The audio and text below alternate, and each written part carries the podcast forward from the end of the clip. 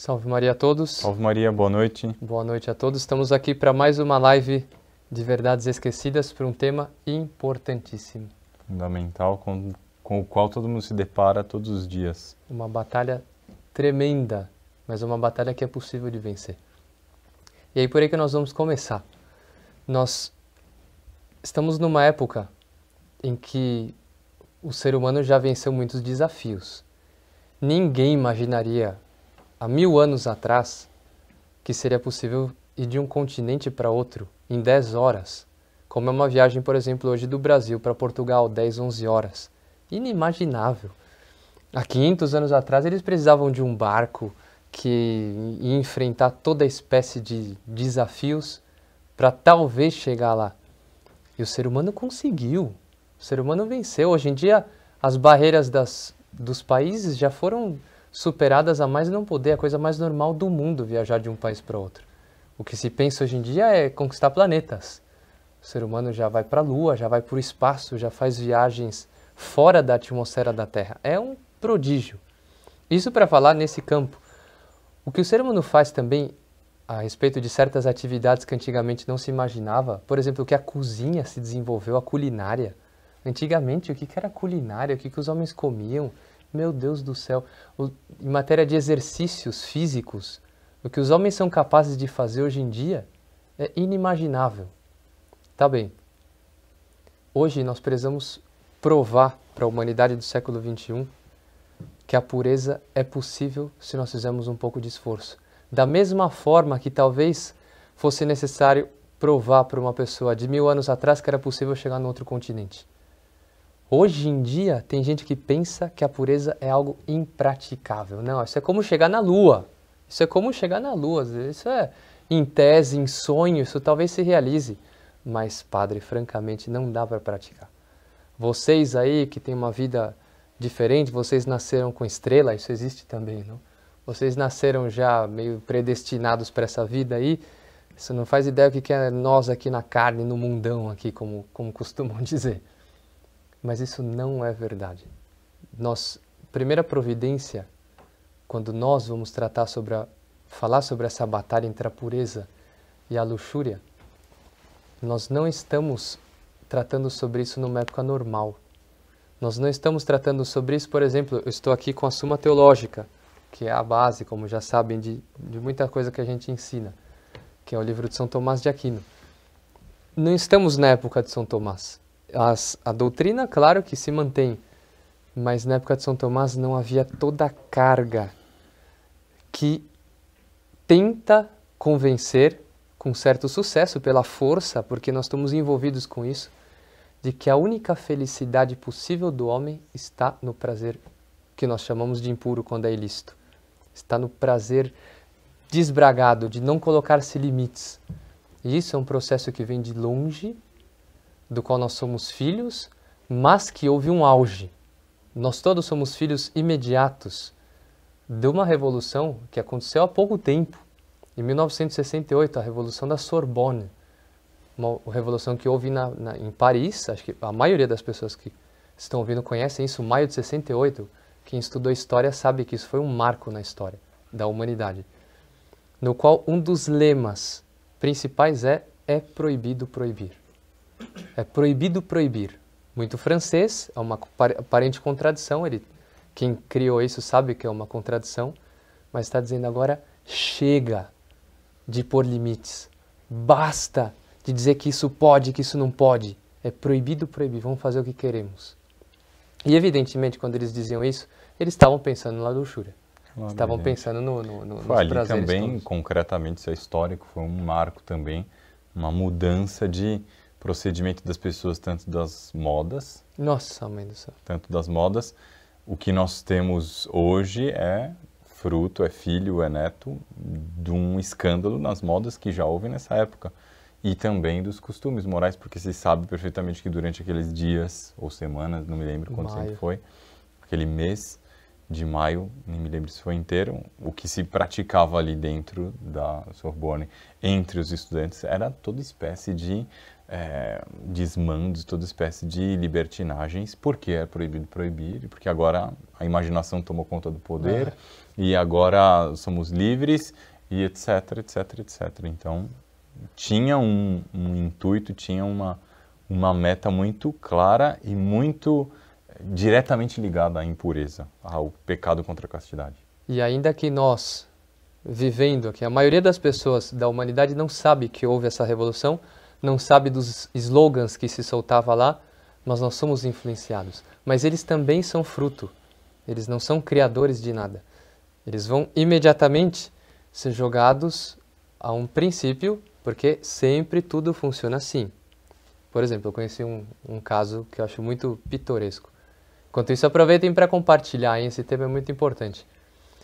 Ah, uma pessoa estava com a diabetes num grau muito alto e não podia comer açúcar por nada.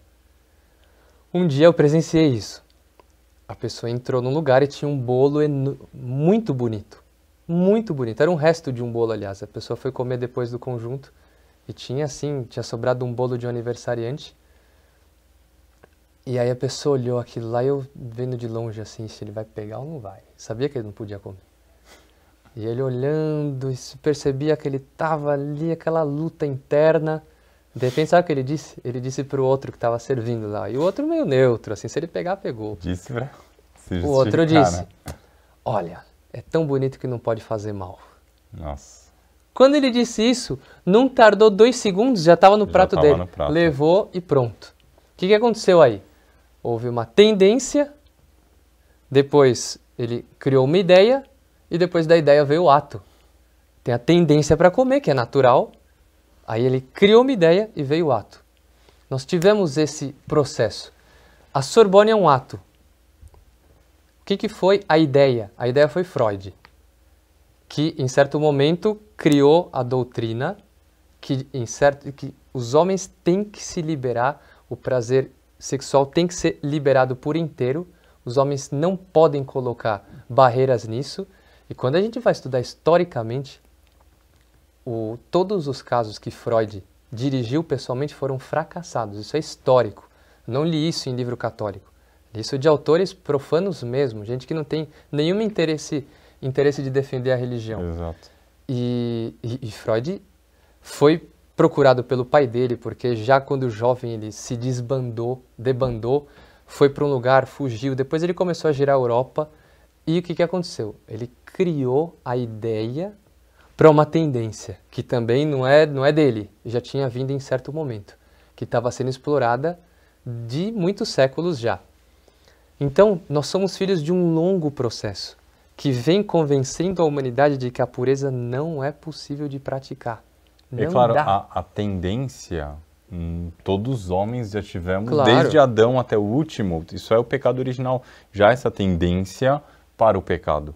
Agora, essa tendência foi potencializada, ela foi como que é, acelerada, ela foi incrementada com esses séculos todos de trabalho do demônio, da revolução, para que virasse, é, se tornasse algo que, ao julgar das pessoas, é impraticável. É. E tudo no mundo fala, corrobora, como é, confirma essa tese de que é impossível. Porque eu saio na rua, é, cartaz para todo lado. As modas são todas, ou praticamente todas, imorais. É, tudo, tudo, todos os costumes, eu ligo a televisão, eu abro a internet, tudo não, não, é fala contra a pureza. É um verdadeiro assédio. E hoje em dia, com muita razão, se fala sobre tomar cuidado de abuso de poder, de abuso de autoridade, de abuso de não sei o quê, etc, etc, etc.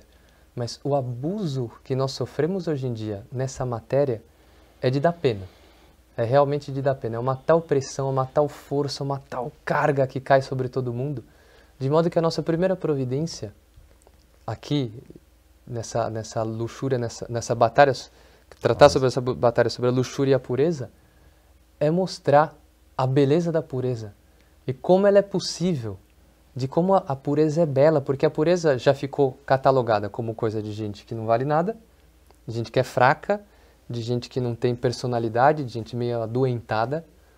E nós chegou a hora de mudar isso, chegou a hora de mudar. O puro tem, ele sim tem o direito à luz do sol. Ele é o filho da luz, ele que tem o direito de, de viver, de, de dizer, de dizer uma palavra, de ter cidadania. O impuro ele está abusando da liberdade. Nós vamos tratar daqui a pouco sobre a questão da liberdade, que é muito importante. Mas a pureza ela só se pratica quando a gente tem um encanto verdadeiro por ela. E nós vemos muitos casos de conversão assim. Aliás, a conversão de Santo Agostinho foi assim. Exatamente. Ele se converteu da pureza, nós tratamos disso recentemente, do problema de pureza dele, que era o problema que o segurava para não se converter. Ele se transformou quando ele viu Santo Ambrósio. E ele dizia: Eu me encantava com a pureza de Ambrósio. Está nas confissões. Exato. Como ele pode ser puro? E a pessoa só capaz. consegue, só consegue dar esse passo, só consegue abraçar essa virtude ou se manter, se ela teve a graça de, de não cair, se ela tem esse amor. Mas esse amor, claro, vendo, vendo quem pratica É. a pureza, vendo em nosso Senhor Jesus Cristo, vendo em Nossa Senhora, vendo nos santos, aí a pessoa tem força. Porque é o que o senhor diz, hoje em dia o, o puro é como o doente da, da sociedade. O puro é como um homem, como, sabe, como errado, é, como defeituoso. Quem, quem é puro é como se eu tivesse um membro a menos. E é o contrário. É o impuro que é um, uma espécie de amputado moral. O impuro é que, é que não se realiza pessoalmente no, sua, no, seu ser, na sua pessoa, plenamente. Ele está como errado. O puro, sim. O puro, sim, é uma pessoa completa. É uma pessoa que, que, que é dona de si mesmo. O que existe de, de, de sofrimentos de pessoas que praticam a pureza em universidades hoje em dia, por Nossa. exemplo, é inimaginável. Hoje em dia se fala tanto em bullying. O que existe de, de, de bullying nessa matéria, de, de deboche, de cair em cima, é uma coisa inimaginável. Tudo é permitido. Isso não. Isso não, porque isso atrapalha, isso incomoda. Porque é a, o que diz o profeta Jeremias, não? Armemos ciladas ao justo, ele coloca na boca dos ímpios. Não, isso é eclesiástico, não? Isso é sabedoria. eu acho. Sabedoria, né? Acho que é Sabedoria, sabedoria. Armemos ciladas ao justo, porque sua presença não incomoda. O seu modo de agir nos é uma repreensão. E é assim mesmo. O ódio é, é impressionante. Nós temos essa experiência. Tal Passando qual. de hábito, às vezes, sem dizer nada. As reações que se levantam, isso vai ver, evidentemente, são pessoas que não estão praticando a, a virtude da castidade. Isso pode ter certeza sim. absoluta. Então, vamos, em primeiro lugar, nos convencer disso. A pureza é possível. E nós temos que começar já essa live, começar essa, essa, essa aula, esse curso, como quiserem. conversa. Essa conversa aqui sobre a pureza e a luxúria, sabendo que eu esteja na situação que eu estiver, eu posso sair. Primeiro lugar, porque é possível. E segundo lugar, porque a graça de Deus pode tudo. E aqui que está a nossa força. São Tomás, quando ele vai tratar da temperança, ele pega o conceito de Aristóteles. Aristóteles é a temperança é a virtude que modera o desejo dos, dos prazeres. Perfeito. São Tomás vai dizer isso não basta para nós. A temperança vai ser a virtude que modera os prazeres em função da vida eterna. Ah, aí sim, nós temos uma outra vida. Isso nós precisamos lembrar também, que é uma coisa que é esquecida hoje em dia. Viva, aliás, é um dos, uma das filhas da impureza é esquecer disso. Filhas da luxúria. Viver essa, essa vida aqui, aproveitar, tá bem. Quanto dura isso? Quanto passa? Depois disso tudo vai embora. Então, convençam-se de que é possível praticar pureza. Esteja na situação em que estiver, nós podemos sair de um defeito muito grande, sair de um vício, mas vai exigir esforço. É como um atleta. Evidente. Ninguém vai começar do dia para a noite fazendo uma maratona e ganhando não sei quantos quilômetros correm na maratona. Então, aquilo lá não é uma coisa que de repente a pessoa sai fazendo. Um karateca não sai dando golpes assim, fazendo coisas extraordinárias da noite para o dia. Um pessoa que faz ginástica não sai dando aqueles mortais todos. Se for fazer isso hoje, eu, meu Deus do céu, fico paralítico, paraplégico. Primeiro tombo. Às vezes a gente não consegue nem pegar um papel uma no chão que cai. Mas a pessoa vai se exercitando por quê? Porque ela amou, ela achou aquilo que, que é belo, se daquele jeito, e ela se esforça e consegue. Então é, essa é a primeira compenetração que a gente tem que ter. E também é importante que é considerar sempre como a pureza é um, um bem supremo para a alma. Como a pureza, quando a pessoa pratica a pureza, aquilo dá um bem-estar, aquilo dá um, uma paz de alma, uma serenidade, aquilo põe a, a alma da pessoa em ordem. Por quê? Porque cria um- uma ligação direta com Deus e uma comunicação direta do coração da pessoa, da alma da pessoa com Deus.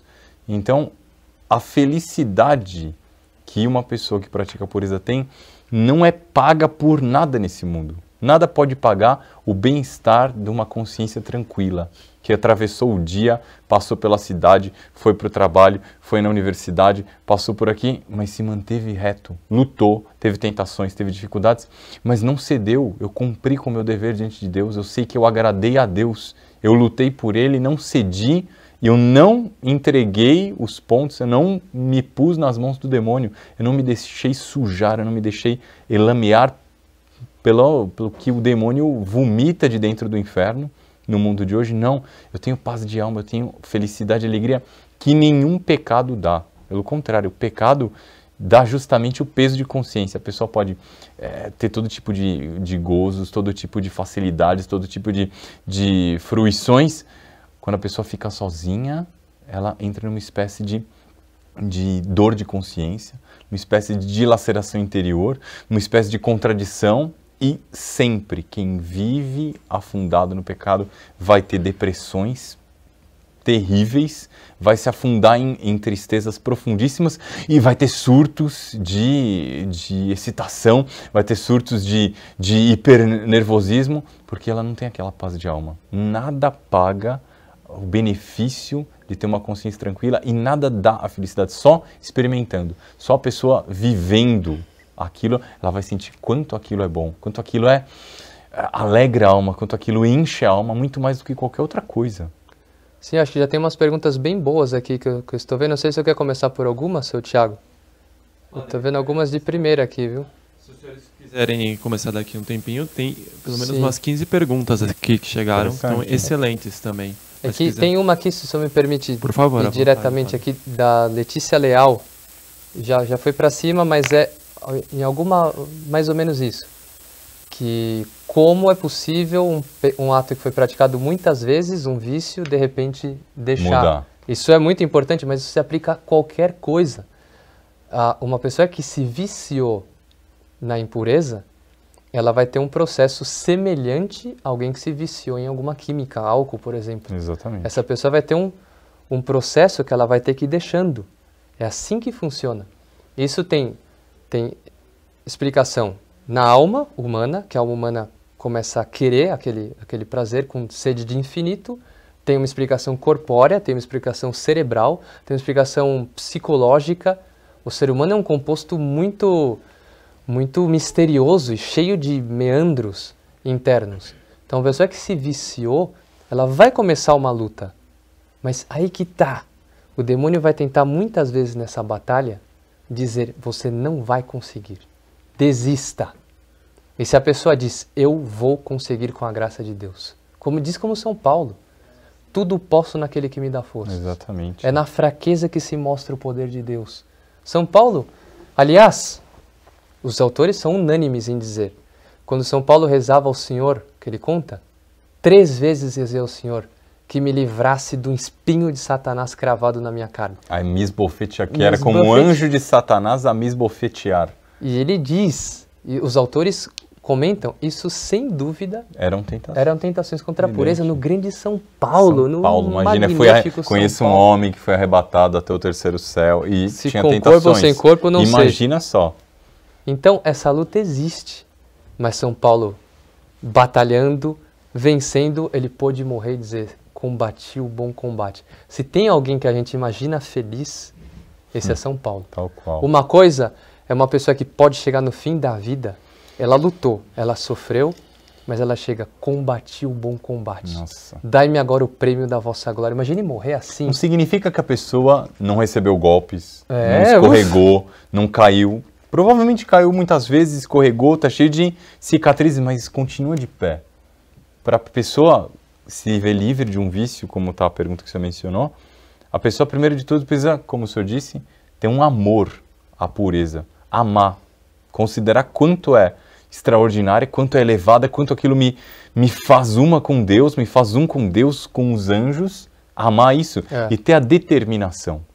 Um padre, um padre, me lembro uma vez, padre mais antigo, faz muito tempo, dizia isso para um, os mais novos, me contaram isso. De uma maneira muito simples, mas para o rapaz, o rapaz vai me contar, marcou a vida dele, faz tempo. Um padre disse, olha, com muita bondade, não estava tratando mal, mas olha, ninguém peca sem querer. Ninguém peca sem querer. Ah, sim, temos fraqueza, etc. Mas sem querer ninguém peca. Se eu quero, aí eu vou consentir. A minha culpa. Minha se eu não quero, se eu não quero, pode ser o que for. Senhor, eu não quero cair mais. Eu não quero, eu não quero, eu não quero. Eu vou me agarrar onde for, mas eu não caio. Desde que eu tenha essa determinação. Aí vai começar uma luta, um exercício para que eu psh, mude de lado. Aí aqui vem todo o combate, porque eu preciso adquirir outros hábitos para me ver livre daquele vício. É isso mesmo. E a primeira coisa que eu disse para o Padre Lucas, se encantar com a pureza. Por isso que nós, nós dizíamos na live da Imaculada Conceição, que tratamos sobre a pureza, que a primeira providência é a pessoa conhecer gente que pratica a pureza e ver como eles são felizes. A primeira providência. Exato. Porque se a gente acha que é um mito, que é vai para um ambiente onde se pratica a pureza e veja como são felizes. Eu lembro, foi recente, não quero dizer quem foi que viu isso, porque é meio polêmico. Eu sei que todo mundo gosta de polêmica, mas nós estamos na paz, nós apenas nos defendemos quando é necessário, nós não gostamos da polêmica. E veio umas pessoas aqui com muito má intenção para ver um pouquinho a vida do pessoal aqui, mas estavam mal intencionadas. Mal intencionadas, eu recebi, sou testemunha disso. Fomos mostrar a basílica. A basílica aqui, quem já veio sabe que é magnífica, é uma coisa. É, é, nós temos casos, o Padre Lucas deve ter, os que estão aqui também, toda a equipe, gente que vem sem fé nenhuma aqui e chora de emoção, mas sai sem fé também, mas ele se emociona porque é de si bonito. Toca, claro. Não é uma coisa, é uma, uma arte, pode ser por esse lado. Você entrou com a cara fechada na basílica e foi mostrando, então aqui, não sei o que lá, a pessoa. E tava, tinha três pessoas. Uma que estava mais assim e as outras duas mais no, no, inseguras, porque a outra que era que mandava, não? E aí fomos em direção à Capela do Santíssimo. Aí, olha, aqui eu não posso deixar de mostrar aqui para vocês, porque é tão bonito. Aí abriu, o pessoal abriu a, a capela, olhou, fechou a porta e foi embora. Não quero entrar aqui. Porque ela sentiu uma coisa assim. Que puxado. Tá bem. Essas pessoas saíram. Senhora. Aí apareceram vários jovens. Como dizia Santo Perdão, Santa Teresa, temos Jesus que passa e não volta mais. É, né? exatamente. E essa é a ocasião da vida às vezes. Provavelmente. Mas enfim, aí a pessoa saiu dali e foi e passaram vários jovens, dos jovens que estudam aí. E no natural, nós estavam passando quem fosse. E alguns, elas pediram, essas pessoas pediram que se aproximassem alguns. E foram lá. Uma delas se distraiu da, da, da intenção com que estavam. e ela ficou encantada. E ela comentou, comentou na hora. Nossa, eu nunca tinha visto alguém sorrir com os lábios e com os olhos tão profundamente. Recebeu uma graça, porque deu vontade de dizer para ela é que você não tinha conhecido alguém que praticava pureza com amor. É uma pessoa que pratica a pureza com amor.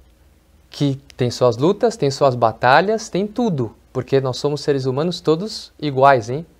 Todos temos lutas. Ninguém é superior ao outro nessa matéria. É uma luta, é uma virtude. Mas, em primeiro lugar, é ver como isso é possível. E ver como é belo, como são felizes as pessoas assim. Nossa Senhora, é o primeiro caminho. Primeiro caminho já prático. Então, se eu não conheço um ambiente assim, vai atrás. Vai num lugar que tem gente que pratica pureza. Primeiro lugar, nossa, olha como eles são puros e olha a fisionomia deles, como como é leve, como são Exato. contentes. E alguém também perguntava aqui, não vou lembrar quem que foi, mas completa a resposta. Claro, é admirar, querer, mas começar a pedir, porque é uma graça. É. O Dr. Plínio dizia isso. A castidade é um milagre. Porque, naturalmente falando, pela natureza nossa do pecado original, ninguém consegue. Ainda acrescida, incrementada, como potencializada por, pelo mundo por esses séculos, mais impossível ainda. Ainda se a pessoa teve a desgraça de cair, etc., nossa, ela vai ter uma fraqueza especial. Então, humanamente falando, é impossível. A castidade é um milagre, dizia o Dr. Plínio. Mas ele continuava. Mas é um milagre que Nossa Senhora realiza todos os dias. É. Todos os dias Nossa Senhora renova esse milagre de manter a alma casta, aquela alma que deseja e que pede, que reza por isso, que pede a Nossa Senhora, que suplica e reza na hora da tentação. É necessário tomar providências concretas? Sim, muitas. É necessário fazer um esforço, uma luta? Muito. Mas o primeiro movimento nosso é nos agarrar, nos grudar em Deus, em Nossa Senhora, que é a Virgem das Virgens, suplicar ela aos anjos, que são espíritos puríssimos, aos santos, e pedir graças.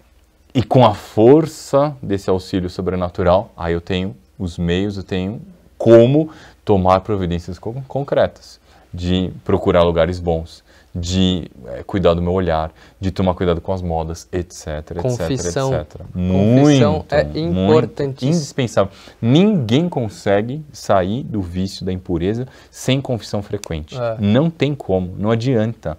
Sem devoção especial ao Santíssimo Sacramento, e sem confissão frequente, ninguém consegue. Não sai, é não impossível. Sai. Todos os santos dizem isso. Mas isso significa que com isso é possível. Exatamente. Quando a gente diz não é possível assim, com isso é. Com a confissão dá. O pessoal vai pedindo, vai diminuindo, vai. É como nós dissemos no início, é um, é um vício que está ali forte e vai diminuindo, vai aumentando o espaçando chega uma hora que a batalha está vencida. É tão bonito, tão bonito quando nossa, isso acontece. É, é, sabe, quando, quando você vê alguém que como que sai como um. Nossa, nossa uma ave assim que sai do pântano e sobe. Assim, é, exatamente. É tão lindo isso. O mito nossa. da ave fênix, assim, exatamente, sabe? Exatamente, ressurge. Que de repente surge, surge, voa dourada assim pelos céus da pureza, da virtude. Essa pessoa tem uma liberdade, uma liberdade autêntica que, olha, nada nesse mundo substitui. Nada, nada. Nada, nada. nesse mundo é, é impressionante. Que vem da graça, mas vem de uma liberdade interior, de um, de um... A pessoa fica mais, como mais, aquela sensação que as pessoas têm às vezes quando ficam um ano sem confessar, ficam mais leve, é que fica é. mais leve mesmo, é porque, mesmo. porque tira as amarras do pecado, tira as correntes que de fato escravizam a pessoa, vai falar da liberdade. A pessoa é mais livre quando ela quando ela se vê livre desses vícios e dessa, das quedas, dessas. Não, por quê? Porque a, alma dela está toda posta na direção e no rumo que tem que ter. Então aquilo sobe muito mais facilmente. É aquela frase famosa de Santo Agostinho, clássica, extraordinária. Se vós nos fizestes para vós, Senhor, e o nosso coração está inquieto enquanto não repousa em vós. A pessoa pode ter o que ela quiser. Enquanto ela não estiver repousando em Deus, olha, não tem não tem felicidade possível. A pessoa vai estar sempre inquieta, sempre insegura, sempre buscando algo, e é isso que dá pena da juventude de hoje. Uma juventude tão tendente à depressão, tão tendente a, aos extremos, uma juventude que se afunda em tantas coisas, mas no fundo eles estão buscando se satisfazer. Mas quem que ensina isso? Onde é que se ouve? Hoje em dia a gente vê padre fazendo cada coisa em público que dá, dá até, até vergonha até coisas horríveis realmente. Mas, meu Deus do céu, claro que existe, existem padres que falam, existem padres, sem dúvida existe. Mas onde é que a gente aprende o exemplo da pureza? Onde é que a gente tem, é o contrário, é aquele assédio do mundo nos querendo jogar para baixo. Então, vamos, primeiro propósito, rezar muito, pedir a Nossa Senhora que nos dê o amor à pureza. É a primeira providência, minha mãe dá-me a graça de amar. E aquela oração que o Sr. Plínio aconselhava a fazer, porque às vezes o apego é tão grande, a impureza que a pessoa não quer. Então ele dizia: Peça a Nossa Senhora assim, minha mãe, dá-me a graça de querer, querer. Dá-me a graça de querer, querer. Exatamente. Porque às vezes a pessoa nem quer querer. E depois, de, que, de, depois que ela está querendo querer, minha mãe dá-se a graça de querer de verdade. Depois que eu estou querendo, dai-me. Mas a partir daí, a pessoa encontra um rumo, Nossa Senhora, é uma coisa extraordinária. Isso é a pureza em si. Nós temos vários, teria vários caminhos para seguir, porque existe a pureza própria do matrimônio, existe a pureza fora do matrimônio, e a pureza dos religiosos nem vamos tratar hoje, que não é o assunto para a grande maioria.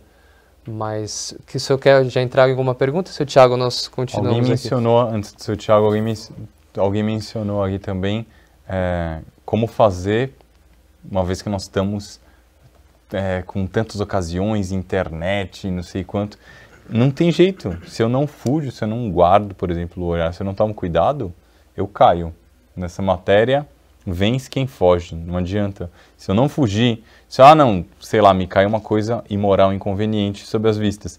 Se eu não desviar o olhar, se eu não olhar para outro lado, se eu não tirar aquilo da tela que eu estou olhando, eu se me detiver e começar a observar, analisar, é certo que eu não vou ter forças. É. Pode ser o santo que for, pode ser o homem mais casto, pode ser a virgem mais ilibada, se ela se põe em ocasião próxima, deliberadamente, ela já caiu. Vai cair, não, não tem por onde, a pessoa não tem forças. que mais, Tiago, de perguntas? Realmente as perguntas estão excelentes, são inúmeras perguntas.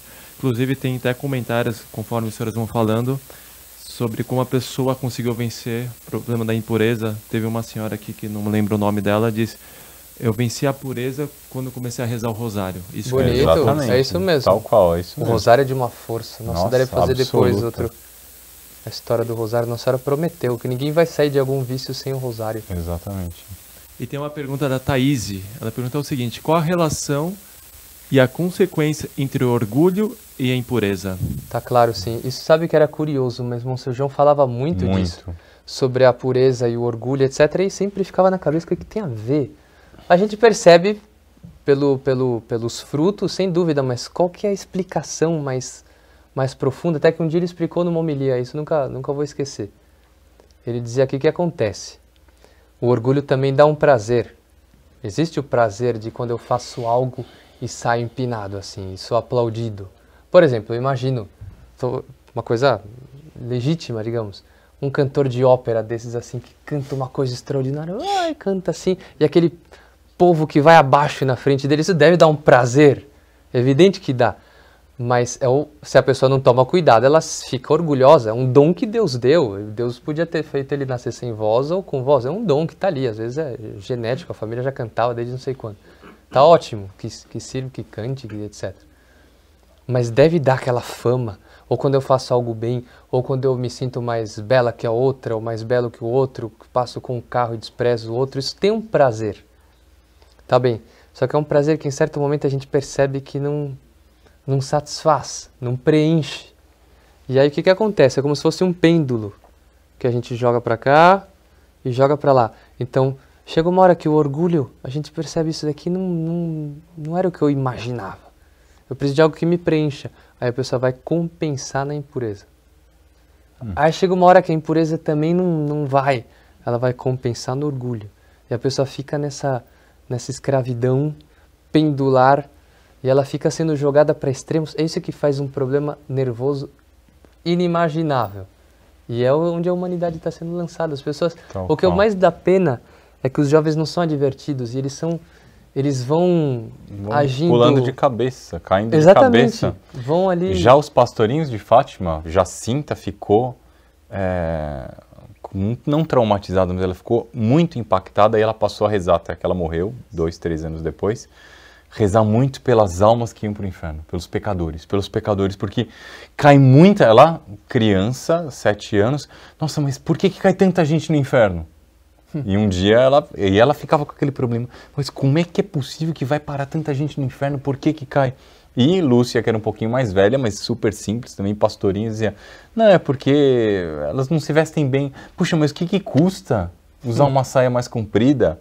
Sim, naquela inocência dela, é claro, ela não Imagina tinha encontro. Exatamente, e, e, todo o problema das tendências, todas as, as modas, as tentações, mas ela se sacrificava porque quantidade de almas que vai para o inferno por causa da impureza. E assim, ela dizia que era como os flocos de neve no, no período do inverno, ia caindo, neve, almas no inferno, no inferno por causa. Por isso, porque ninguém adverte, ninguém corrige, ninguém chama atenção. Tem várias perguntas bem concretas aqui, mas se eu quer fazer, faz as perguntas aí, seu Thiago. Tem perguntas muito concretas, acho muito que vale a pena essas. Muito interessante. O Rafael, o Vinícius. Eu vou fazer a pergunta da Aceli. Ela pergunta o seguinte: Como purificar a imaginação contaminada com livros, músicas e filmes impuros? Tá claro, sim. Sabe que isso é muito excelente pergunta, que é das coisas mais importantes, que o que a gente olha fica, o que a pessoa olha aquilo vai trabalhar, pelo menos por um, um certo período de tempo. Aí que vem a importância de tomar cuidado com os olhares. Já aproveito para responder alguém que perguntou sobre a questão do olhar, se sempre olhar é pecado, sempre olhar para alguém, por exemplo, um, a, a, pergunta é muito concreta, um, um homem que olha para uma mulher e acha ela bonita, se isso é pecado. Quando é que o olhar é pecado? Quando é que o olhar é pecado contra o sexto mandamento, que é o que entra em, em, em caso aqui. O pecado é grave quando olhando para uma mulher, para as partes indecentes, se busca o prazer impuro. Esse é o pecado, sempre é grave.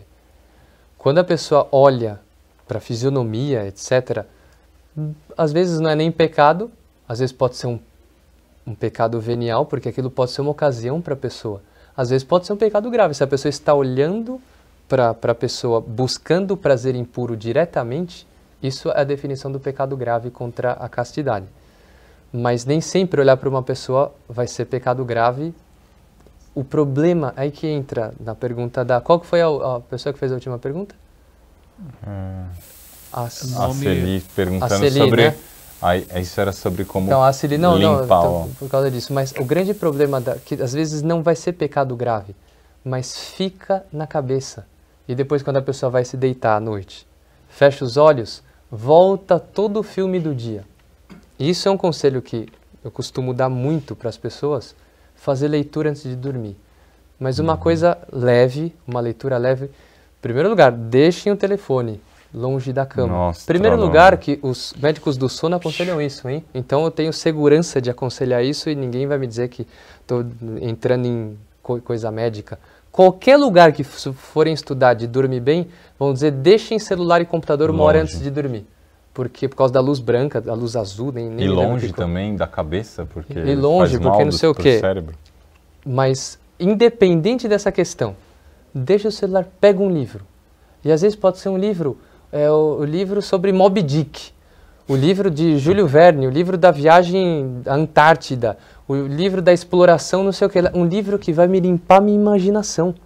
De tal forma que eu vou deitar à noite, não com aquelas impressões do mundo que, que, que vieram na minha cabeça, que eu vi na rua, vi tal coisa, que às vezes a pessoa vê sem culpa. Para num semáforo, claro. tem que ver se o farol vai abrir e aparece uma manada de, de horrores ali. E a pessoa à noite lê, lê uma vida de santo, lê o que, o que interessar, puro, gostar, pelo amor de Deus, exatamente. evidente ler uma coisa que não precisa ser diretamente religiosa, mas uma coisa que eu goste, que me interesse, mas que vai me limpando a imaginação. Essas coisas vão limpando mesmo. Ver coisas maravilhosas, vejo igrejas, vejo construções, vejo, ah, por exemplo, vídeos de natureza. Aí vai depender da apetência de cada um. Mas não ficar olhando as coisas que podem de novo me encher a imaginação de coisas ruins e e fazendo esse processo. Agora, é muito importante essa leitura antes do sono. Essa leitura noturna é muito importante, ainda que seja sete minutos, cinco minutos, até eu dormir. Tem gente que é dois minutos, não. Deita na cama, começa a ler, dois minutos já cai, tá ótimo. Façam o teste e vão ver que o sono é mais casto. Nossa, o sono é mais puro, é mais limpo. Às vezes é até mais calmo, porque eu separo aquela carga do dia e tenho aquela, aquele intervalo. Isso é, é um conselho muito prático para a pessoa tomar. Ajuda mesmo. Para a prática da pureza à noite, antes de dormir. É muito prático e ajuda mesmo. O que mais, seu Tiago? Tem uma pergunta muito boa que chegou agora da Lorena.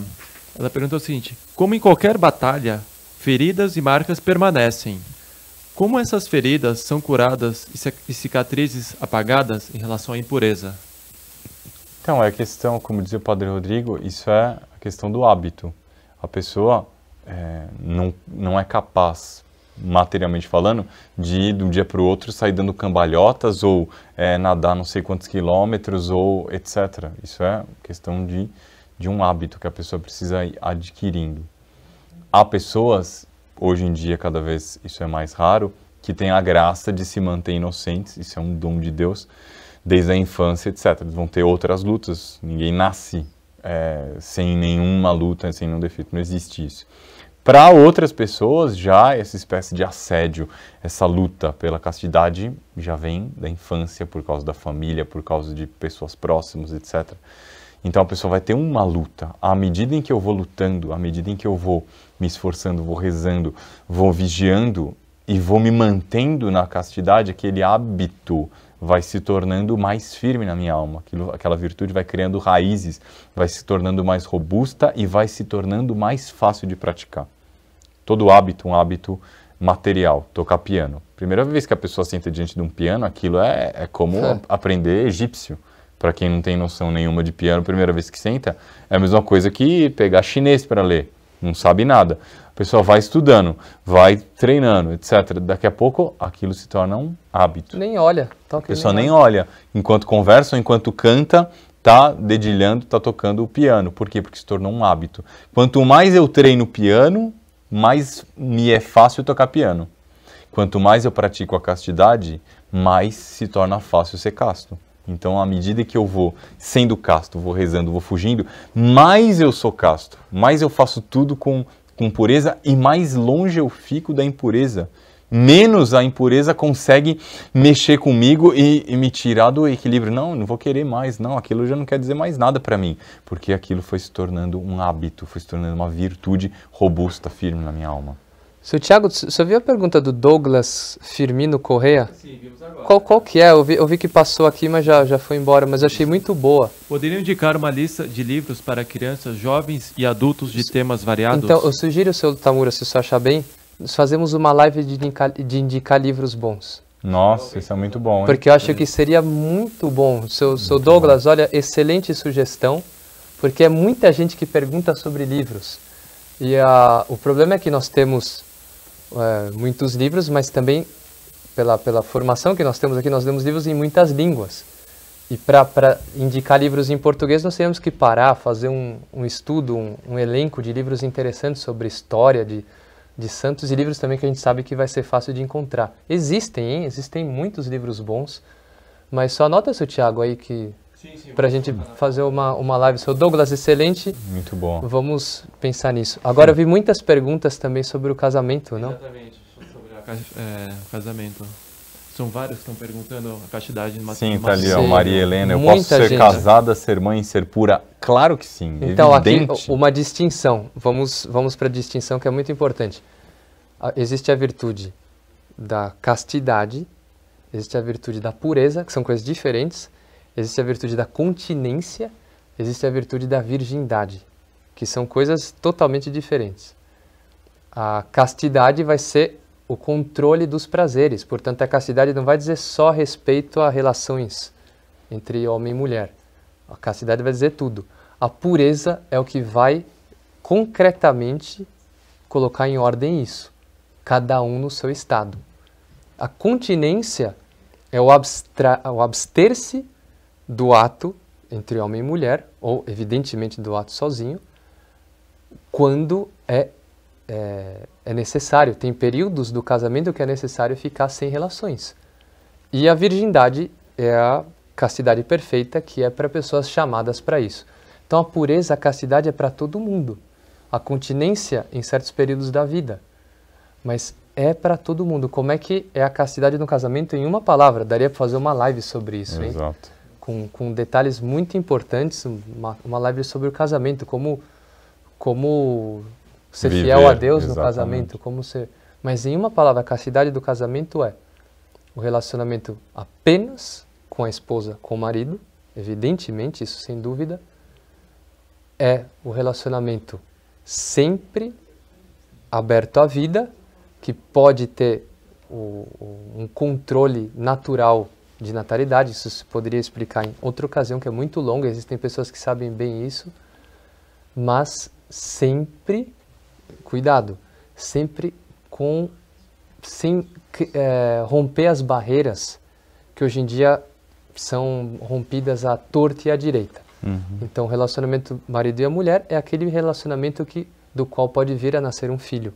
Exato. Esse é o, esse é o Com relacionamento muito respeito. com muito muita- respeito. com- entre um e outro. São Paulo já vai dizer isso na carta dele, não lembro se é aos Coríntios. Diz numa das Não cartas que ele fala sobre, não me lembro exatamente, mas maridos, respeitai vossas mulheres, porque elas também são membros do mesmo corpo. Ninguém trata mal um membro do seu corpo, não trata mal o meu dedo, nem o meu nariz. Sim. Eu tenho que respeitar com dignidade, com elevação, etc. E hoje em dia, justamente, uma das coisas que às vezes afasta eh, as pessoas que têm vocação para o casamento, do casamento, ou, vice- ou quem tem vocação religiosa, etc., é que já o casamento já é visto, já é muito, li- na cabeça das pessoas está muito relacionado com impureza, e não pode ser assim. É É sagrado. contrário, é sagrado.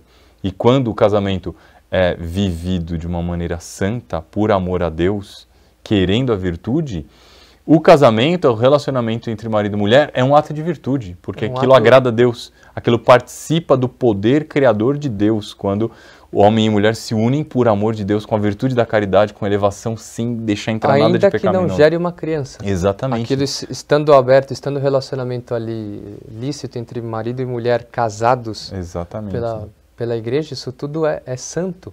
Nós não- não- Exatamente. e é, é meritório, aquilo é um ato de virtude, se é feito Exatamente. por amor a Deus, em união, de acordo com o que a igreja ensina, como o Padre Rodrigo me ensinou. Deus se compraz com aquilo É e muito- derrama graças. É muito bonita a liturgia de ontem de Ana, não? Que ela era estéril, estava esperando um filho, e ela foi e fez a oração dela. Estava esperando um filho? Estava desejando um filho. E ela foi fazer a oração dela no templo, e ela sentiu que ia ser atendida. No dia seguinte, ela com o marido foram para o templo rezar, passaram um dia em orações, e depois se uniram, e daí nasceu uma criança. Nasceu Samuel, nasceu o profeta, juiz, um homem extraordinário. Mas nasceu assim, que houvesse uma oração, que houvesse. eh, tem, que, tem que haver esse respeito, esse, tem que haver bem-querência de fato. O outro não é um mero instrumento, não é uma pessoa que. que é a partir daí que surgem os problemas de casamento. Uhum. Quando eu estou querendo o outro só por instrumentalizá-lo, quando o outro começar a ficar sem graça, eu vou procurar outra pessoa. Esse é o fruto evidente. E é por isso que hoje em dia os casamentos têm tantos, têm tantos desastres. E depois, olha, todo mundo sabe disso, não é surpresa para ninguém, Claro. nós sabemos. O, a- uma briga entre casais é uma coisa que marca muito a vida Nossa, marca é muito. É Terrível. muito dolorido, é muito duro a separação, é muito Exato. é uma- um sofrimento enorme, mas não existe exceção. Sempre que há uma briga é porque de um lado ou de outro, não estou dizendo briga de, de atritos, porque isso é, é porque são seres humanos, hein? Estou dizendo briga séria que vai dar em, em- Em separação. separação. É porque um dos dois começou a abusar disso e aí encontra outra pessoa que Exatamente. pareceu melhor, que vai ser um instrumento melhor e vai o fruto da, casti, da, da luxúria, que São Tomás vai dar aqui, um dos principais frutos é o egoísmo. A pessoa só quer coisas para si. Ela quer o prazer para ela, ela quer ela e não quer nem saber do outro, não tem sacrifício nenhum. E inclusive não se, infelizmente, não se ensina isso para os casais, mas um caso, tanto o marido como a mulher, que vai em busca do prazer só pelo prazer, ele está cometendo uma falta contra o sacramento do matrimônio, porque não tem direito de só o prazer pelo prazer só. Isso é pecado. Claro, a pessoa aqui é um equilíbrio muito grande. Claro. Porque o marido e a mulher têm direito ao corpo um do outro. Isso é Exatamente. necessário ter claro também, porque está, é, serão uma só carne. Inclusive, é- nós estamos falando sobre a moral de marido e mulher. O homem não pode se negar quando a esposa pede, e a esposa não pode negar quando o marido pede. Isso é um, é um dever de caridade. Por quê? Porque o casamento também, São Tomás vai dizer que é um remédio para a concupiscência. Exato. Uma pessoa, São, São Paulo vai dizer isso. Se não vai conseguir respeitar sua mulher, que se case. Porque ele estava, na época, na primeira carta dele, acho que aos Tessalonicenses, estava muito claro para ele que o fim do mundo estava para chegar. Então ele dizia: não se casem, que é melhor. Mas se alguém não vai respeitar, se case. Porque é um remédio para a concupiscência. A pessoa está tentada, por exemplo, um homem está tentado e ele vai cair em internet, vai cair não sei o que, ou vai, ter, vai cair num- numa ação impura. Ele pode pedir auxílio para a esposa, deve, e a esposa deve se dispor. Isso é a moral conjugal Claro. que um pertence ao outro em função de Deus, sempre com respeito, sempre com sacrifício, sempre com, com disposição, sempre com amor, com carinho, Pelo bem do outro. pelo bem do outro, com, com, com muito sacrifício. Sem sacrifício, nada, nada existe. Isso é um resumo muito resumido Muito. da, da, da questão da, da moral matrimonial. Tem muitos matizes, hein? Tem muitos detalhes do que nós poderíamos entrar, mas eu acho que por enquanto fica isso, seu Tiago. Mais mais? alguma coisa? Tem inúmeras perguntas, Fábio. Acho que vamos ter que estender um pouquinho mais, que o tema está muito bom para os nossos seguidores. Não esqueçam, esqueçam de compartilhar. Mas tem uma pergunta da Tassiane aqui. A limpeza e a organização do quarto, dos lençóis, influencia diretamente a, a pureza? E a sujeira pode atrair a impureza? Deixa eu responder, padre. Então. Isso, acho que nós já tratamos em outras, em outras lives disso, mas sim, tem uma ligação. Por quê? Porque as virtudes são todas irmãs. Os vícios, os defeitos, os pecados também estão sempre de mão dadas e as virtudes são todas irmãs. Onde há uma, há outra. Nós falamos aqui, por exemplo, da. Alguém perguntou, o Padre Rodrigo já respondeu sobre orgulho e castidade. Nossa, na aparência não tem nada a ver uma pessoa que é, serra os outros de cima, que é arrogante. Nossa, isso tem a ver com a... Tem, por quê? Porque as virtudes são irmãs. Na medida em que eu pratico uma, a outra também vai ser é, mais bem praticada, ela vai ser incentivada. A mesma coisa no que diz respeito à limpeza. Quem é puro, quem é puro, claro, quem é casto, quem é puro, é, isso é um valor de alma, sobretudo. Mas assim como a alma dele está elevada com Deus, o corpo dele ele guarda porque ele ama a Deus, ele não vai querer nada que passe perto da impureza, portanto da sujeira.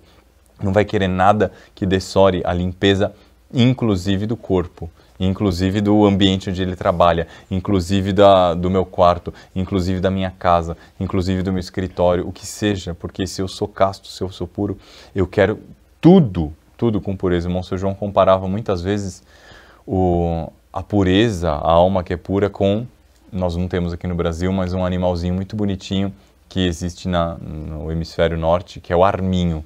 É como um esquilo um pouquinho maior, assim. Sim. Muito, muito, muito, muito, branco, mas ele é branquíssimo, assim. Tem uma pele, é, um pelo, assim, uma pele muito, muito fina e de uma alvura, assim, extraordinária. As Como a- capas dos reis antigamente eram as feitas capas dos reis, está lembrando, Padre Rodrigo, bem lembrado, as capas do rei, dos reis, etc., eram feitas com, com arminho, com pele de arminho, porque é alvíssima, de uma pureza. Na neve se vê um arminho assim, todo branco. E é sabido isso, que quando vão caçar o arminho, o que os, que, que os caçadores fazem para conseguir pegá-lo? Cercam a toca dele com lama. Por quê? Porque ele é tão alvo, tão alvo, que ele está disposto a tudo para não se sujar até morrer. Ele prefere morrer a estar sujo. Por quê? Porque ele é, é o símbolo da castidade, da pureza. Eu estou disposto a qualquer coisa, mas sem puro não. Então, minha vestimenta, minha roupa, os ambientes onde eu vivo, ah, tudo tem que estar de uma limpeza completa. Isso vai me incentivar, vai me ajudar a Ajuda, praticar a castidade e vai ser para quem praticar a castidade, uma exigência para se manter nesse estado de alma. Porque se eu sou puro, eu não vou me sentir bem num ambiente que esteja sujo, que esteja é, com mau odor, que esteja mal arranjado, que esteja bagunçado. Por quê? Porque eu sou puro. Se eu sou puro, eu não consigo viver nada que simbolize ou que esteja perto da impureza, da desordem e da bagunça. que mais, seu Thiago? As perguntas estão muito boas, viu? Da, da- a gente Boas. fica aqui no, no embarrado chua aqui. Eu perdi o nome da pessoa, Almagno Júnior. Ele pergunta como fazer um exame de consciência em relação à pureza, um, um exame de consciência diário. Sim, tá muito bom. Aliás, seu Thiago, acho que também precisa anotar aí uma, uma live sobre a castidade no casamento, vai ser importante, hein? Porque por dever nosso aqui, são tantas perguntas Sim, que a maioria das pessoas são pessoas que têm vocação matrimonial mesmo. exato. E aí nós tratamos de alguns detalhes que as pessoas estão perguntando, alguns detalhes que são delicados, mas que precisam, precisam saber.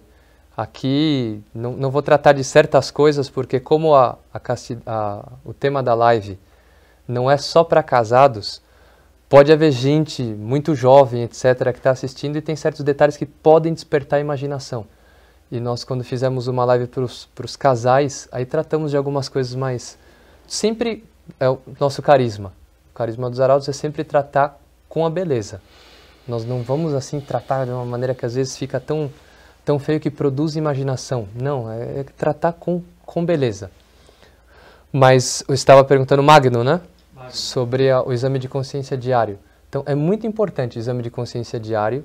Então, eu vou pegar em primeiro lugar, se eu tenho um vício, é isso que eu vou pegar. Por exemplo, se a pessoa tem um vício da internet. Então, ai, hoje eu caí na internet, meu Deus do céu. Vou, olhei na internet quantas vezes? Não, não vou olhar mais amanhã. Chega à noite, ai, do, do- cortei a internet. Tá bem, mas vou ver outra coisa. É, quando eu passei na rua, tava com o olhar meio solto e comecei a olhar as pessoas com, com má intenção. Então, vai pegando os pontos que geralmente eu caio mais e vai eliminando. Vai eliminando, vai ganhando. É como um degrau. A pureza está lá em cima, eu tenho um primeiro degrau, vou cortar a internet. não cortar a internet, Mau uso mau da uso da internet. internet. Consegui vencer isso, graças a Deus. Não frequento, não olho mais coisas ruins na internet. Segundo degrau, eu vou controlar meu olhar. Terceiro degrau, etc, etc. E a pessoa vai indo assim. Chega um momento que a pessoa está mirando o mais alto. Se eu fui caridoso com os outros, se eu busquei, se eu fiz a vontade de Deus, se eu rezei bem, se eu estive. Aliás, isso já pode ser feito no início. É mais fácil praticar uma virtude buscando uma outra com intensidade do que simplesmente não fazer tal coisa, não fazer tal outra, não fazer tal outra. Não, eu já vou direto mirar no servir a Deus. O que, que, eu, não, o que, que eu fiz que era contrário a Deus? O que, que Deus não queria que eu fizesse hoje? Pá, pá, pá, vai analisando. Analisa só o dia. Fazer diariamente ajuda porque é isso. Dá pra gente encaixar em 3, 4 minutos uma análise rápida do dia.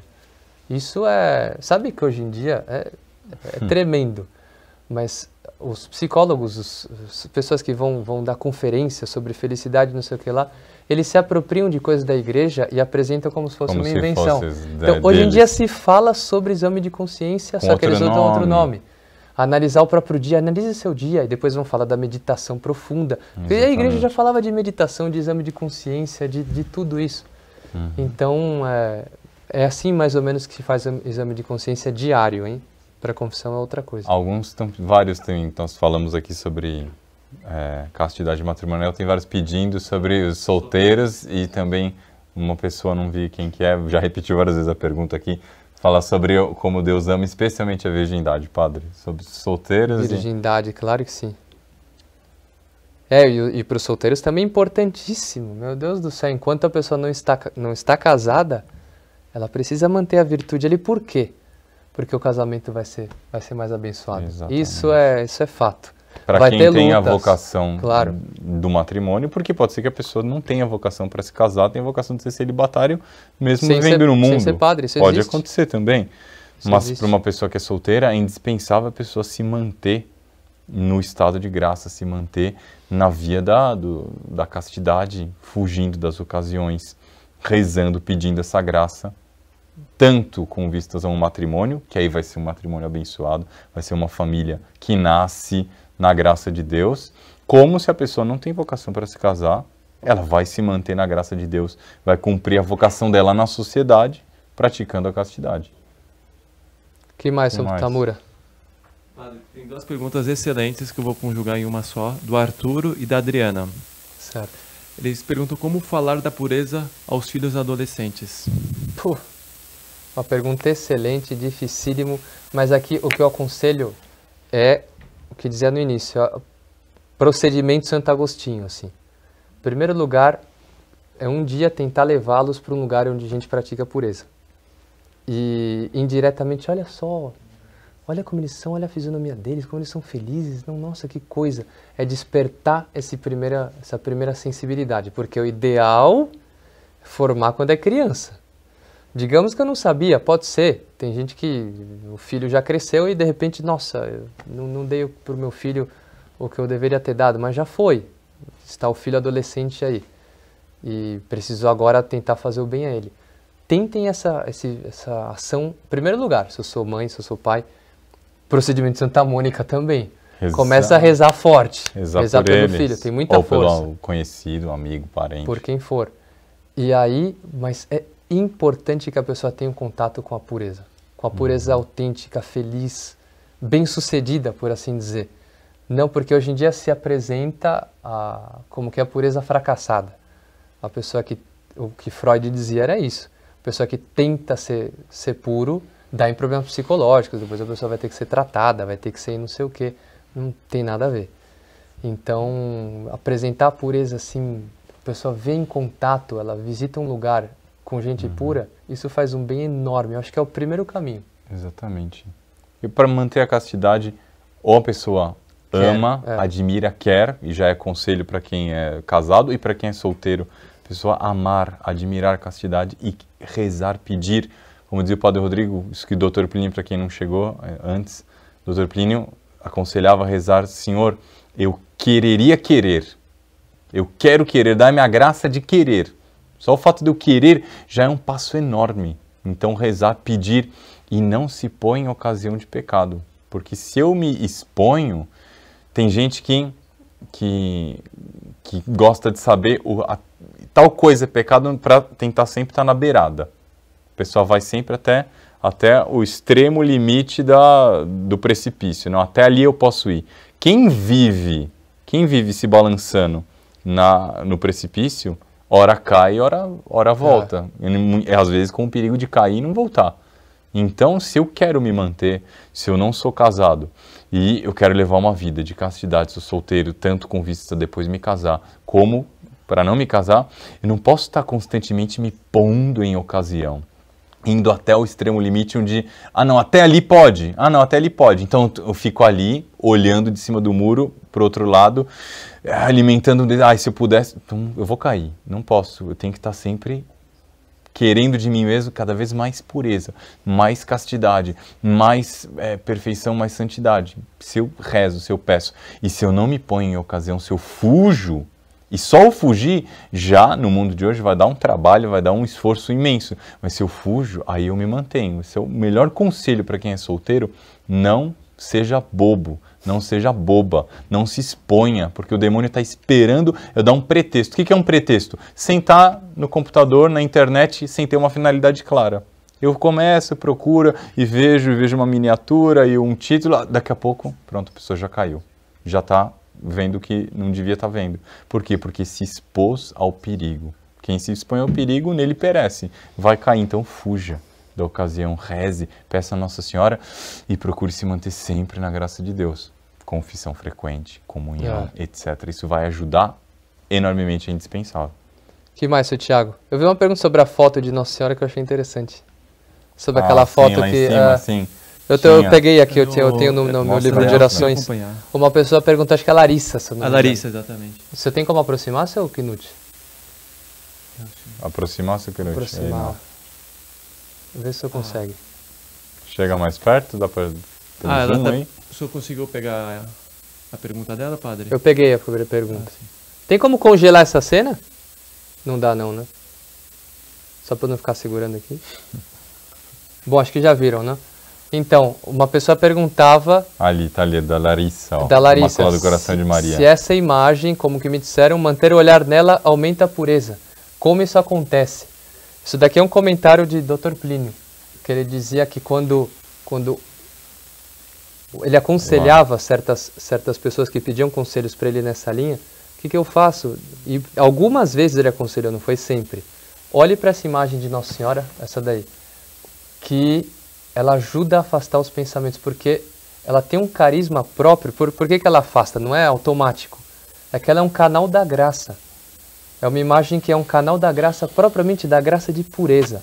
Que, uma graça de pureza de, de casal, de solteiro, de celibatário como nós, de virgens, portanto, como nós. É o, virgindade é quando a pessoa renuncia a qualquer prazer impuro, qualquer um, lícito, ilícito, qualquer, qualquer jeito. Essa imagem, ela tem esse efeito realmente é, impressionante. Hoje em dia existe ela colorida, até que ficou muito bonita, mas ela já preto e branco original, que uma imagem que o Dr. Pirino ganhou quando ele era muito jovem. Ele deve ter tido alguma experiência nessa linha, porque o Dr. Pirino dizia, ele teve tentações muito fortes contra a pureza também. Uhum. E ele rezou muito, foi a partir de oração, e ele não era padre, não era Nada. religioso não propriamente. Era casado e não era. Não se casou e manteve a pureza ali na batalha, mas a partir do amor. Exatamente. Então é, é uma imagem excelente para isso. É uma imagem que, que realmente ela tem, tem algo de tanta candura no olhar de Nossa Senhora, de tanta bondade. E ao mesmo tempo, eu acho que talvez tenha esse efeito também. Nossa Senhora está olhando com tanta compreensão para a nossa situação, para a nossa miséria, que minha mãe, por favor, olha, o, às vezes a pessoa diz assim, olha o lixo onde eu estou. Hum. Por favor, Olha só. deitai o vosso olhar sobre mim, esse olhar maternal, essa bondade, essa pureza, que a vossa pureza me assuma. É muito importante, é extraordinária essa imagem, é realmente extraordinária. que mais, sou Padre, tem uma pergunta muito boa, eu acho que é do Vinícius. Ele pede um conselho para como confessar esse tipo, é, tipo de pecado contra a castidade. Muito boa pergunta. Muito boa. Você quer responder, Padre Lucas? Perdão, não, não... Como se confessa um pecado contra a castidade? Tá claro, tá muito bem. Primeiro de tudo, como ele diz bem, tem que se evitar a pessoa não, qualquer pecado. Não precisa ser só contra a castidade, mas contra a castidade especialmente. Não preciso narrar o que, o que que eu, assim, como é que eu fiz. Eu preciso dizer o que que eu fiz. Todo pecado, toda confissão para ser bem feito, todo pecado mortal tem que ser narrado segundo o seu gênero, segundo sua espécie. E se é pecado mortal, tem que dizer o número das vezes que eu fiz. Gênero, é, eu pequei contra a castidade. A castidade. Hum, é a espécie é muito amplo. Padre, peguei contra a castidade. Tem, às vezes, é, isso não é revelar segredo de confissão. Às vezes a pessoa não tem instrução suficiente, vem se confessar genericamente, padre, por toda impureza. Toda impureza pode ser desde impureza de, de coração, eu fiz sem pureza de intenção, como é. pode ser pecado contra a castidade específico. Então eu tenho que dizer, peguei contra a castidade por olhares, uma vez. É, vendo por, coisas indecentes vendo, na internet. Exatamente, ou por é, desejos. E, se é, e era uma pessoa casada, isso é um agravante que eu tenho que colocar. Que é adultério. Que, que é adultério, exatamente. Então eu tenho que é, acusar o gênero, que é a castidade, e a espécie. O que, que foi que eu fiz? Pequei por olhares, eu pequei por atos. Se foi, se eu sou casado, eu tenho que dizer que eu sou casado, porque isso muda completamente para o sacerdote que vai dar o conselho e, sobretudo, que vai dar a absolvição. Se eu sou casado, se eu sou solteiro, se foi adultério, se a outra pessoa era casado, se eu, se eu sou casado, se eu não sou casado, etc, etc, etc. Então tem que ser confessado o gênero, a espécie e se é um pecado grave, eu tenho que dizer quantas vezes eu fiz. Mas é sem, como disse o padre Lucas, não é uma narração do que aconteceu. Exatamente. Inclusive por respeito ao sacerdote.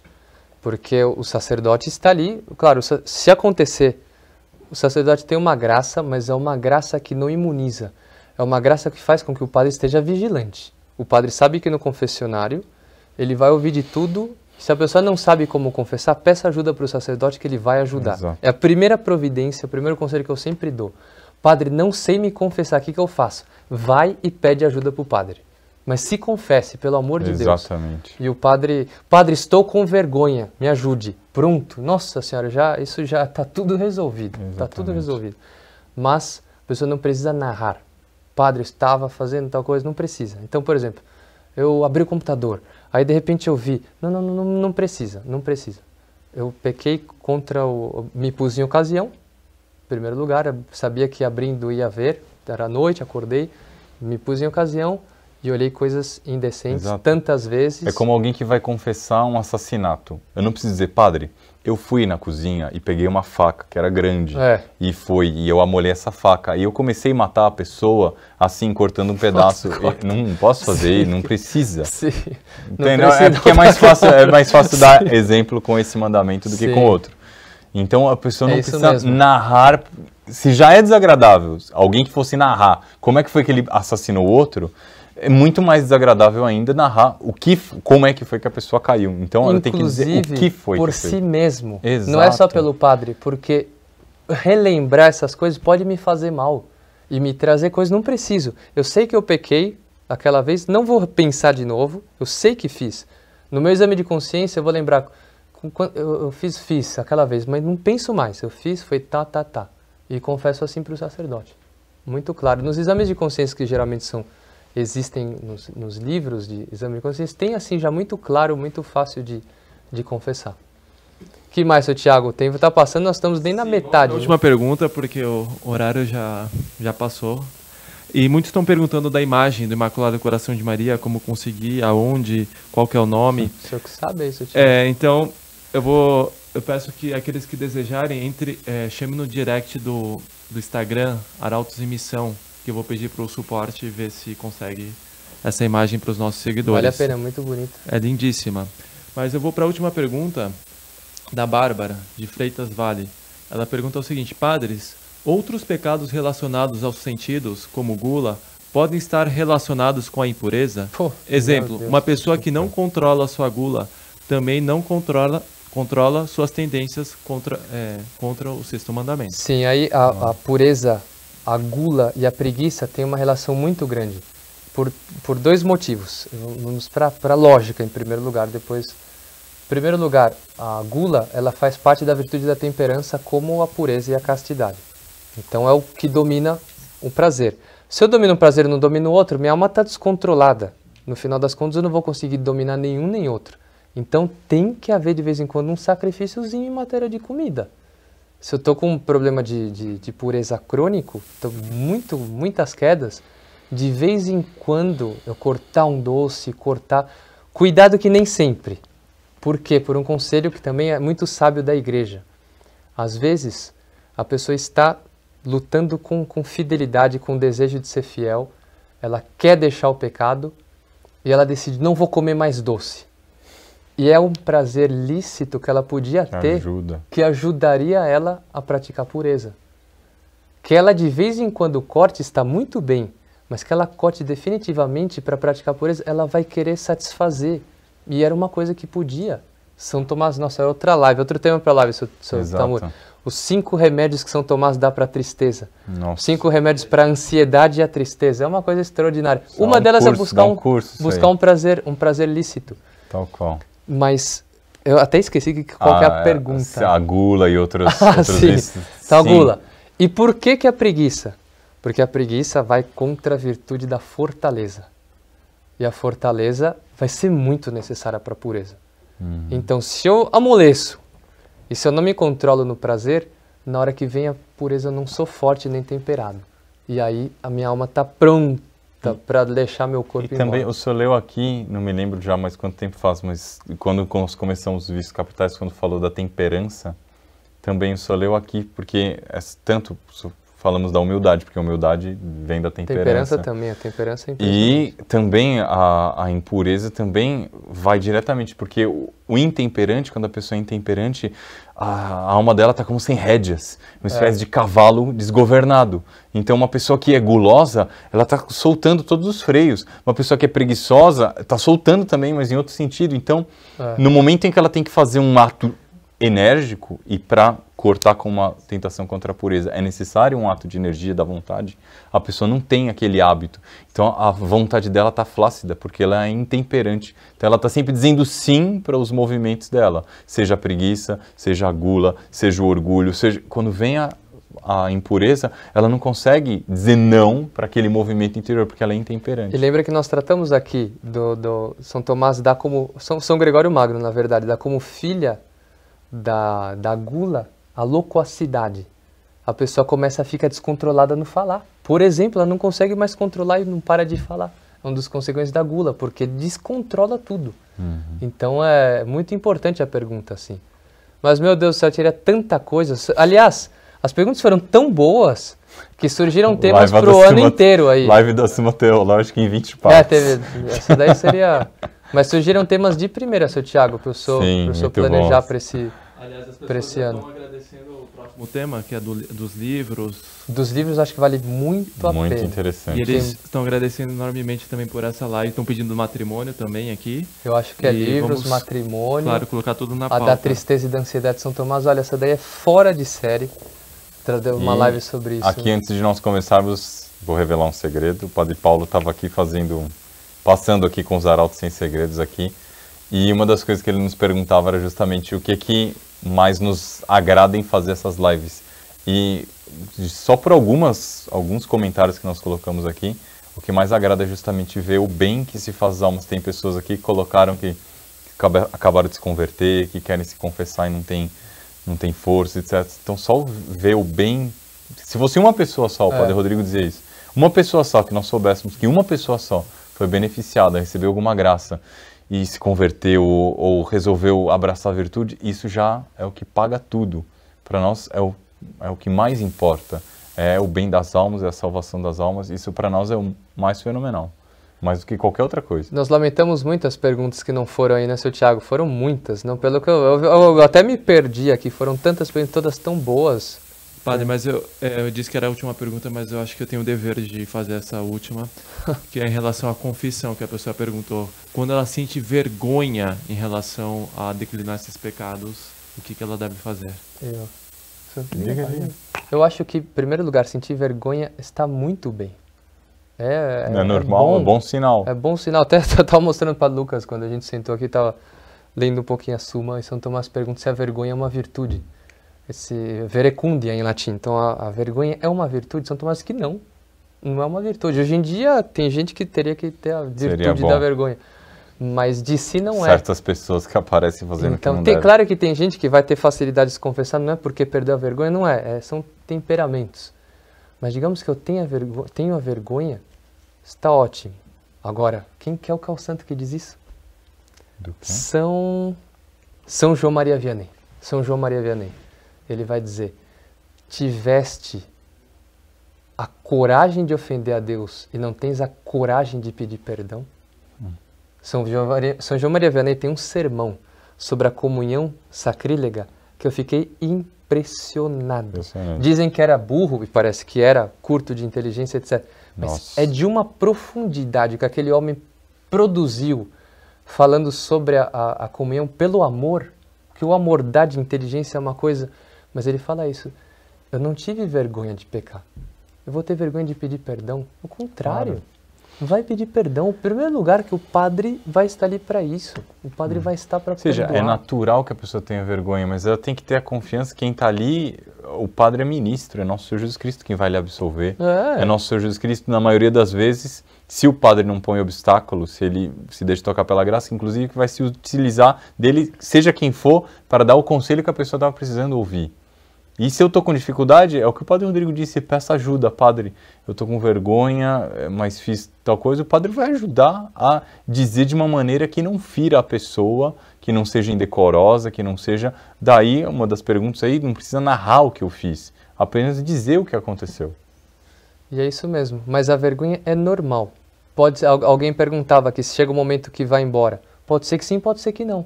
Mas vai lá com, com calma, discreto, Padre, fiz tal coisa, tal coisa, tal coisa. Ou diz, como eu disse antes, Padre, estou com vergonha, o senhor me perdoe, preciso ajuda.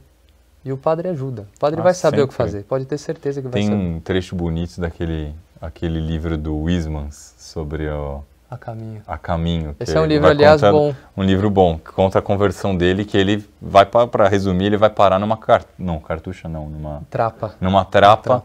Um português super rebuscado, mas é um livro interessante. Ele vai parar numa trapa para fazer um retiro, e ele tava, era uma pessoa que vivia vida moral péssima. E um dos problemas dele é que ele tinha medo de confessar porque o que, que vai acontecer, se eu for narrar isso aqui para um, um padre, para um monge, ele vai, nossa, ele vai achar um demônio, diabo.